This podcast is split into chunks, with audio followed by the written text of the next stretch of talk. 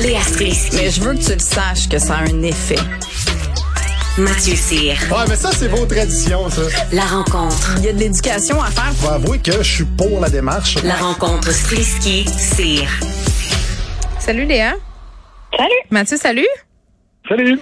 Bon, on commence par parler d'un projet que je trouve fort intéressant. Léa Modet, qui est question de cuisine collective. Je sais pas pourquoi, mais ça m'allume. Je trouve que euh, avec le monde dans lequel on vit, ça va être une solution de plus en plus pérenne. Euh, là, on a un projet, une ferme agricole qui s'expand jusqu'en ville. Ben oui, c'est moi aussi c'est quelque chose que je trouve super intéressant. Je trouve que c'est l'avenir. En fait, on peut devenir plus intelligent dans notre manière d'utiliser le terrain pour nourrir le monde. Euh, puis oui, c'est la cuisine collective d'Hochelaga Maisonneuve euh, qui poursuit l'expansion de, de, son projet de ferme agricole en ville. Euh, puis en fait, ça, ça a plusieurs, c'est plusieurs bonnes nouvelles. Donc, euh, ce qui est très rare en ce moment, c'est qu'il y a un problème avec le fait que, avec l'inflation, c'est que évidemment, ça coûte beaucoup plus cher de se nourrir, mais en plus, c'est oh, que. Remarqué ça? Oui, j'ai remarqué ça avec mes trois enfants que c'est super cher. Qui mangent Puis, comme des euh, broyeurs à déchets?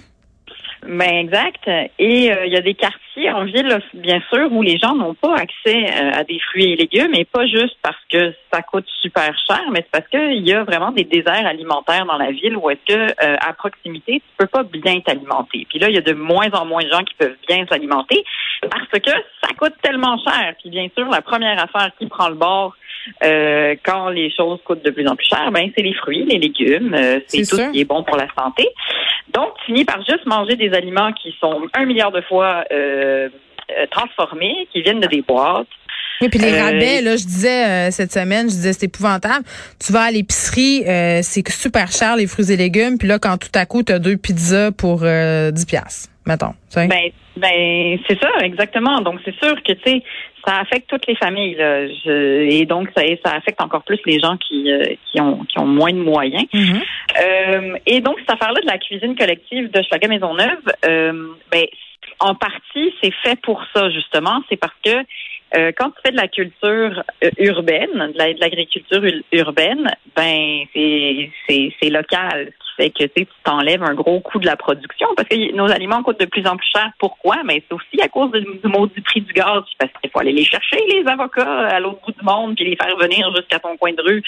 Fait que c'est il faut qu'on aille vers ça. Je veux qu'on se serve de la ville pour faire ça. Et si en plus euh, on peut réitérer que tout le monde a le droit à une alimentation saine, que c'est pas supposé être un truc qui est élitiste, puis que c'est juste les familles riches qui ont accès à des fruits et légumes. Ouais. Ben, je trouve que ce programme-là va vraiment dans le bon sens. Puis en plus, évidemment, c'est bon pour l'environnement Mm. parce que ça t'enlève du transport, puis parce que tu te sers de, du terrain pour faire pour mettre des plantes plutôt que pour mettre de l'asphalte, ce qui crée des îlots de chaleur. C'est vrai. Tout ça Puis il y a un volet apprentissage à ne pas négliger aussi, là, d'être en contact avec ces, ces produits-là, d'apprendre aussi comment ça pousse.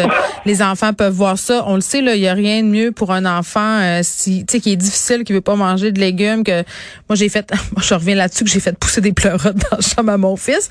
Mais le fils de mon chum qui déteste les champignons, il nous a aidés puis il les a récoltés puis il a tout mangé parce que c'était lui qui l'avait fait. Tu sais, fait qu'il y a un côté de ça qui est le fun aussi là-dedans, je trouve. Puis c'est bizarre parce que tu sais, nous on vit à une époque où est-ce que tu sais, quand nos enfants sont petits là, tu le remarques que tous les livres qui sont disponibles, c'est toujours sur la ferme. C'est toujours vrai. le cochon, Très fait loin. ce son-là. La vache fait meuh.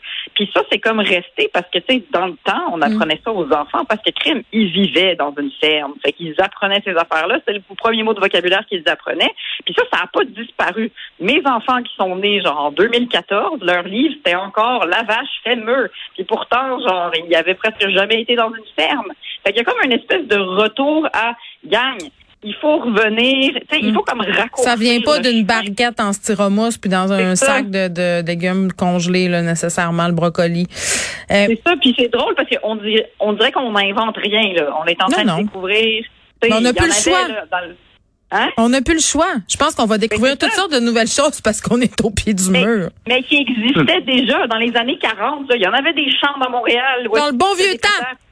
Et que Ben, j'aimais ça, le bon vieux temps. On avait des tramways. C'est extraordinaire. Les calèches, les tramways, euh, les, les, les, les- les ballons dirigeables. J'aimais donc ça. Mathieu, t'as-tu le pouce vert, toi?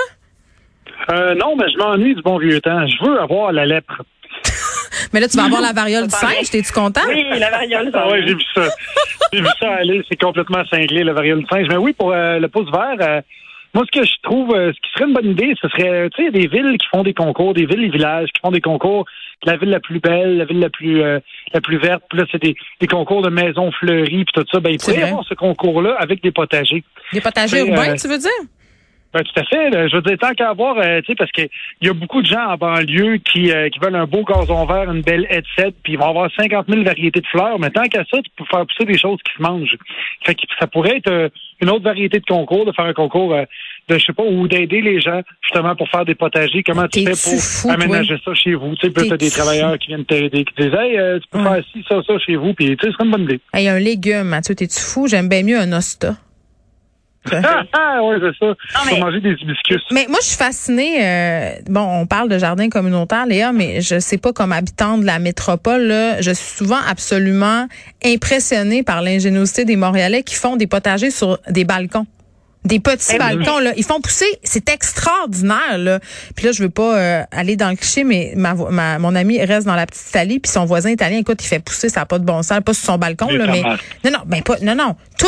Tu comprends pas. Il y a des prunes, il y a des poires, il y a des, il y a- je veux dire, ça n'a aucun bon sens. Puis, Des melons d'eau. ben, mais ça, c'est- il y a quelque chose d'apaisant là-dedans. Mais ce que je trouve déprimant, c'est à quel point en ce moment, on dirait que les citoyens sont plus rapides que l'industrie. Puis les, il y a une demande. là. Écoute, c'est tellement 10 vrai. ans d'attente pour les, jour- les, les, les jardins communautaires. 10 ans, là. Parce qu'il y a une demande, c'est comme avec les mots du char électrique. Tout le monde en veut un, mais il n'y en a pas. Parce que, tu sais, il y a comme, on dirait que les consciences s'éveillent plus vite que le progrès Ben, et les industries. C'est pas, pas juste Comme, ça. yo, parce que, tu sais, ça euh, suffit, Tu vas là. avoir une demande, tu vas avoir 10 ans d'attente pour un jardin communautaire. Combien tu vas faire de cash avec ton euh, 10 000 pieds carrés de terrain versus si tu mets une tour à condo là-dessus? Fait que, tu sais, il y a ça aussi qui rentre en ligne de compte. Fait que tu peux aussi bien mettre des jardins communautaires sur le top des condos et utiliser les toits des immeubles parce que Mais sinon. ça, c'est une bonne idée. C'est pas de Ben, même c'est pas une mauvaise idée. avoir on des- les a, les- C'est ça qui est déprimant aussi, là. Je sais pas vous, mais vous devez voir passer ça sur vos fils Facebook aussi. Il y a toujours quelqu'un qui a la nouvelle patente où est-ce que c'est comme, mon Dieu, c'est donc bien une bonne idée de faire des Oui. petites fermes Oui. verticales dans des cylindres Oui. avec de l'eau. Puis là, c'est comme, mais sont là les solutions. Pourquoi? C'est tellement lent? Pourquoi? C'est lent? Ben, parce que ça va plus vite à aller chez Provigo. C'est, c'est, c'est ça l'affaire. Voilà. Euh, OK. Ben, en tout cas, moi, je vous dis, j'ai pas le pouce vert. Je trouve ça tout le fun, ces affaires-là. Je vous donnerai des nouvelles du plant de fraises et mandes que j'ai acheté il y a deux semaines. Pour l'instant, il n'est pas encore mort, ce qui est déjà vraiment une très, très bonne première.